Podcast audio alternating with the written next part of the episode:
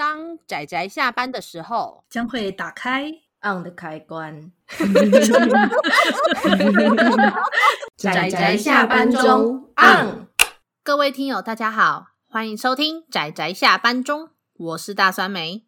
我是波姑，我是来插花的趴趴熊，又来插花，给我出去！我今天也是来插花的，那你也给我出去，因为我们是应把那个酸梅邀来的，对不对，趴趴熊？我们是特别来宾，所以酸梅，哦、我们趴趴熊跟波波今天没有看漫画。除了这两只以外，大家看漫画了吗？没有，没有，给我出去！生气。好，那我们今天是这一个月，也就是七月的第一集。那我们这一个月的主题就是短篇集月。哒哒。哎呦，这个计划其实也很久了呢。真的，大家其实有所不知，我们基本上每一个月主题已经。已经拉到了今年的年底，才年终我们就拉到了年底，不是到明年了吗？对，我们有很多东西已经快要放到明年了。但是好，但不管怎么样，我们这个月刚好挑了一个算是让我们一直持续。认真的主题下之后的一个算有点微微小放松，然后可以谈一点除了故事以外的其他东西的一个主题乐，所以我们挑了短篇集，因为短篇集的形式有很多种啊，我们刚好第一周就只有礼拜五的这一集节目，于是我就挑了就是一本，然后又一样就是由台湾人的创作的漫画合集，也就是我们的这一部叫做《夜长梦多》。它是一个共同的主题下，然后五篇的漫画的作者都不一样的短篇集，那中间还有一些摄影跟诗集的选取，所以我觉得算是跟市场主流的漫画会非常不一样。然后我觉得是可以介绍给大家一个很不错的、很不错的一部作品。不然的话，其实嗯，我看趴趴熊跟布谷挑的这个月的作品都比较还是比较偏我们日系漫画的类型。毕竟，毕竟那个海比较广阔嘛，鱼池比较大。捞鱼比较简单，啊、真的，真的，这这是真的。而且，因为我们又要维持说，我们一个月都要挑一部台湾人创作的作品，这件事情，我觉得还是有点辛苦。因为毕竟台湾台湾的作品还是比日本的作品少，真的非常非常之多。甚至在想，这个月要不要就不挑台湾人的作品了？可是我觉得台湾的连载真的是，你可以，我觉得更少啊。这也是因为不是一个可以让连载好好连载的环境。哎，对，大家知道漫画台湾的漫画产业没有那么的兴盛，因此我们还是要坚持着每一个月一部台湾漫画作品的这样子的额度的话，那我今天就挑了漫工文化出版社推荐的这一部《夜长梦多》哦。但是顺道一提，就因为我们这大家都知道的是，如果在我们的 IG 啊、噗浪啊一些就是社群平台上面，我们都会放上作品的封面，那我们的封面基本上也都是阿直找的。所以阿直在找到这部的封面的时候，他虽然没有看过这部作品，但是他说了一句：“他说这真是充满了酸梅味的一个封面。”我觉得“酸梅味”是一个非常非常非常贴合的词，而且还有双关。我真的觉得这创造这个词的人，对，就是本人在下，真的是创造了名言。不要脸，原来是要称赞自己。你知道双关词我最喜欢了。好了，布姑总是会想出一些奇怪的文字的使用，用“酸梅味”这个名词来形容我，真的是太小看我了。但是好，但是不管怎么样，我这一本的封面，其实如果大家如果去看的话，就会看出来，这是一整本的精装本，那是红色的底，中间有一个黑白的大图，那里面有一个黑色的大眼睛，就像是。盯着你一样，所以我觉得这一部作品的光是封面，你就可以感受得出来这部作品它想带给你的这种感受，因为就像是在监视一样，那就会扣合到这部作品的主题。没有，你讲到这个封面的样子，其实我会想到那个不安的种子啊，哦，对，它的封面也是那种红红的，然后又有眼睛在看着你的，好像随时在监视。它也不是直接就给你恐怖的、恶心的画面，可是就是随时都不安，随时都好像。随时会见鬼那种感觉，嗯，对，其实是有一点那一种带有那种风格的，对，所以就我觉得就可以看出来，再加上这一部的作品《不安的种子》，你一看就知道他是在讲什么。那《夜长梦多》这个名字，你也可以看得出来，他就是在讲他讲的就很像是那种梦境与现实交错，然后带给你的那种感受。那《夜长梦多》其实是慢工文化出版社这个出版社跟一个叫做黑眼睛文化他们的这个算是团队吧，因为这个黑眼睛文化曾经在二零一八年的年底的时候，他们在白色恐怖的景美纪念园区这里面去办了一个沉浸式的剧场，就叫做《夜长梦多：意境重返之求生计划》。那它其实的主题其实就是让。呃，让算是去参与的观众，然后去体会所谓的白色恐怖，或是戒严时期底下的那一种威权，还有言论控制的那一种气氛，所呈现出来的一个沉浸式剧场。所以，嗯、那虽然说这一个作品的确是一个剧场去改编的作品，可是他并没有去把它里面的。所有的剧场内容，把它改编成这部漫画的内容，它是有五个漫画家，他们借由这样子的主题，其中只有一位漫画家有去过这个沉浸式剧场，其他的漫画家没有去过。可是他们把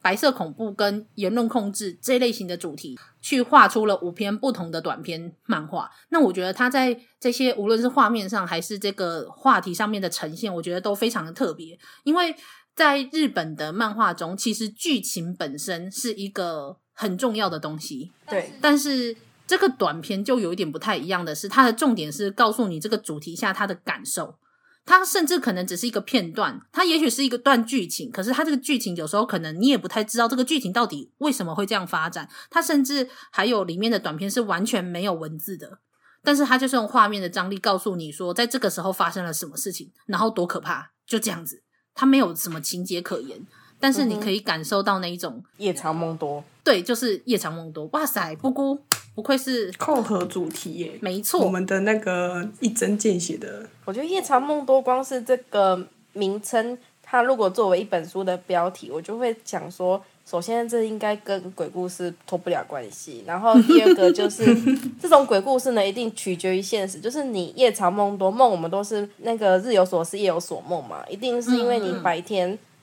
想着什么东西，你晚上才容易梦到相似的东西。那这件事情，你夜长梦多，你半夜醒来，你会觉得梦跟现实中间的交错，会让你有种模糊的感觉。嗯嗯，对，我就会觉得这个这部作品应该主要会让人有这种朦胧感吧。天呐，布姑，你光是只听标题，然后跟我形容的封面，你就可以抓这个主旨抓的这么的精辟。真的，我猜对了。对，不愧是我们家布谷。对，因为他这一部作品的五篇，基本上就是以什么监控啊、审讯、酷刑、粉碎、行刑的这几个子题，然后去画出的几个短篇。那每一个短篇，它不见得是真实发生过的事情，可是它就是要告诉你说，在这样子的环境跟气氛下，你会有怎么样的感受。所以我觉得他这部作品在阅读的时候，除了是以除了是看说它的这个剧情在怎么样展现以外，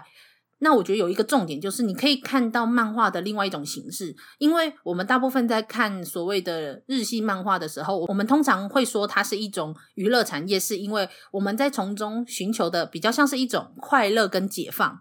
可是这部作品没有，它从头到尾就是要给你那种紧张到你说不出话的那一种恐惧，所以我觉得非常棒。我觉得应该说，我觉得因为日本的漫画产业啊，就是它已经变成一个比较大的产业，而且它有固定的产业链，所以它里面的作品其实是多元的。嗯嗯。当然，符合市场取向的会压倒性的多，可是它在一些小角落呢，也是有非常多就是走自我流的作品，可能小众但好看，或者是像你讲的这种注重氛围、没有前因后果，但是你看了就会不寒而栗的作品，其实都有，只是。我觉得台湾因为这方面的市场还比较小，而且我们现在比较推崇的就是从基础开始，就是描述自己的故事开始。是，因为有时候我必须承认，就是你无中生有，然后讲一个奇幻故事的时候，会受到你读的作品的影响。那可能身在台湾，嗯、如果你看多了日系作品，那我们要创造出来的那种可能要奇幻世界，就会深受影响。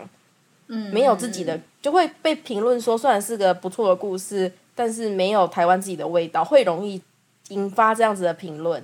所以基本上现在的漫画家、台湾的作者也都是倾向由自己出发，讲台湾的故事、台湾的历史这样子出发，这样的作品会比较多。而且我觉得现阶段台湾的确是需要这样更多的作品。总之，总是先要了解自己，就好像日本漫画最多的也是讲日本的历史啊。啊，也是真的。因为我们上个月才刚好是布谷的主场月，也就是历史月，啊，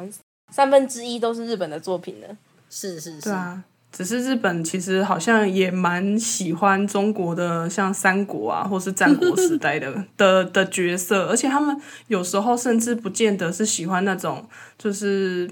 他们其实有时候也蛮喜欢败寇的，就是成王败寇嘛，有失败的跟。就是成功上位当王的，就充满了戏剧张力啊！嗯、就算失败也跪得很漂亮的。对，真的 就是那个传奇性啊，就是历史上的传奇。像吕布啊，啊，悲剧英雄、啊，项羽啊，对对对对对，这种故事你会感受到一种英雄式的传说的那种故事给你的震撼跟张力。你会就是这就是我说的，就不一定会快乐，可是你你会感觉到一种解放，你会感觉自己投入到这个角色中，嗯、然后感受那种传说的人生，但是。就是夜长梦多，就我得老实说，他完全没有这种氛围，他就是让你感受到你是多么的渺小，你是多么你在这一些甚至比不上畜生的待遇中，你是多么多么的。多么多么的微不足道、螳臂挡车的那种感觉。它中间有一篇叫做《重新做人》，它里面完全没有任何的言语，但是你可以看到一个人的自我是如何在怎么样的逼迫之下，